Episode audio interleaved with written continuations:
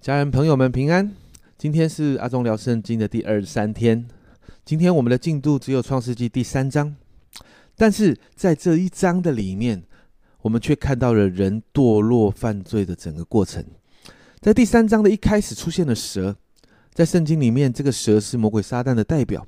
圣经这样说：蛇比田野一切的活物更狡猾。所以在第三章的时候，蛇就开始带着人进入了诱惑的 SOP 里面。这个 SOP 的一开始就是先质疑神的话。在这第一节里面，蛇的口吻是这样的：他说：“神启示真说。”蛇用质疑神话语的态度来挑战人。然后接着，当人回应蛇这个神怎么说、怎么规定的时候，蛇直接在第四节就否定了神的话。对人说：“哎，你们不一定会死啦。”然后后面给了一个理由，什么理由？他说：“神就是怕你们吃了分别三个树上的果子，怕你们开始有智慧，所以神就不让你们吃。”哇，这个理由看起来非常的合理。但是在这个诱惑的里面，很有趣的，你会发现到，在诱惑的 SOP 的里面，当人一开始进入的时候，人就会开始怀疑，会开始质疑神的话。会怀疑神的正直良善，会用错误的方式开始解释圣经，甚至曲解圣经，降低圣经的标准，也就是用自己对自己有利的方式来解释圣经。而接着，神最后最后的大绝招，就是让人看见那个诱惑他的那个东西好美好啊！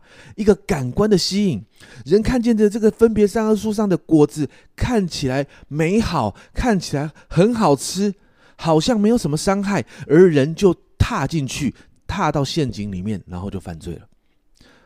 而犯罪之后，本来与神很亲密的人，开始躲着神，不愿意面对神。不愿意让神找到我们当中很多的人，我们都有这个好像陷在罪里面的经验，好像都是这样。但别忘了，神是全知全能的，他一定知道我们在躲着他。当然，我们看到最后人得要来面对这个犯罪后所带来的后果，因为罪就带来了咒诅。女人的咒诅在创世纪的三章十五到十六节，这里这样说。我又要叫你，这个你是指的是蛇，指的是魔鬼撒旦那个蛇哦。我又要叫你和女人彼此为仇，你的后裔和女人的后裔也要彼此为仇。女人后裔要伤你的头，而你要伤她的脚跟。又对女人说：“我必多多增加你怀胎的苦楚，你生产儿女必多受苦楚。”哇！你就看到为什么现在很多怀孕的怀孕的妇女在生产的时候，她们的阵痛是这么的痛。那个痛苦指数是到十级啊！最后，他对女人说：“你必恋慕你的丈夫，你的丈夫必管辖你。”啊，这不是在讲一个常态性的东西，这里谈的是一个在犯罪之后，女人在犯罪的当中，女人会开始恋慕丈夫，而男人在犯罪的当中，男人会开始管辖。而在这个男人的咒诅的里面，《创世纪》三章十七到十九节。神对亚当这样说：“你既听从妻子的话，吃了我所吩咐你不可吃那树上的果子，地必为你的缘故受咒诅，你必终身劳苦才能从地里得吃的。地必给你长出荆棘和棘藜来，你也要吃田间的菜蔬。你必汗流满面才得糊口，直到你归了土，因为你是从土里而出，你本是尘土，仍要归于尘土。”然后。你就看到人就被赶出了伊甸园。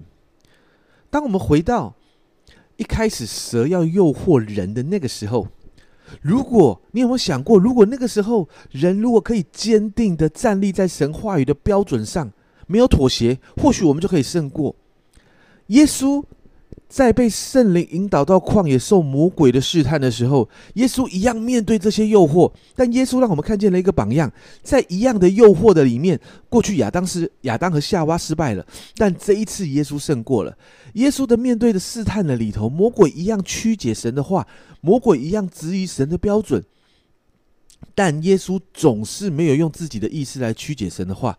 耶稣从头到尾高举神，这是一个得胜的法则，也就是让神成为神吧。诱惑和试探仍然会不断的来，但在这些挑战的当中，让神成为神，而我们成为顺服神的人，这才是胜过试探的秘诀。当魔鬼告诉我们说神岂是真说的时候，我们就要坚持神真的就这么说，因为神话语的标准是不能够因为任何状况被降低的。因此，今天我们要一起为我们自己来祷告，在面对这个充满诱惑、试探、挑战的时代里面，朋友们、家人们，我们需要学习坚守神话语的法则。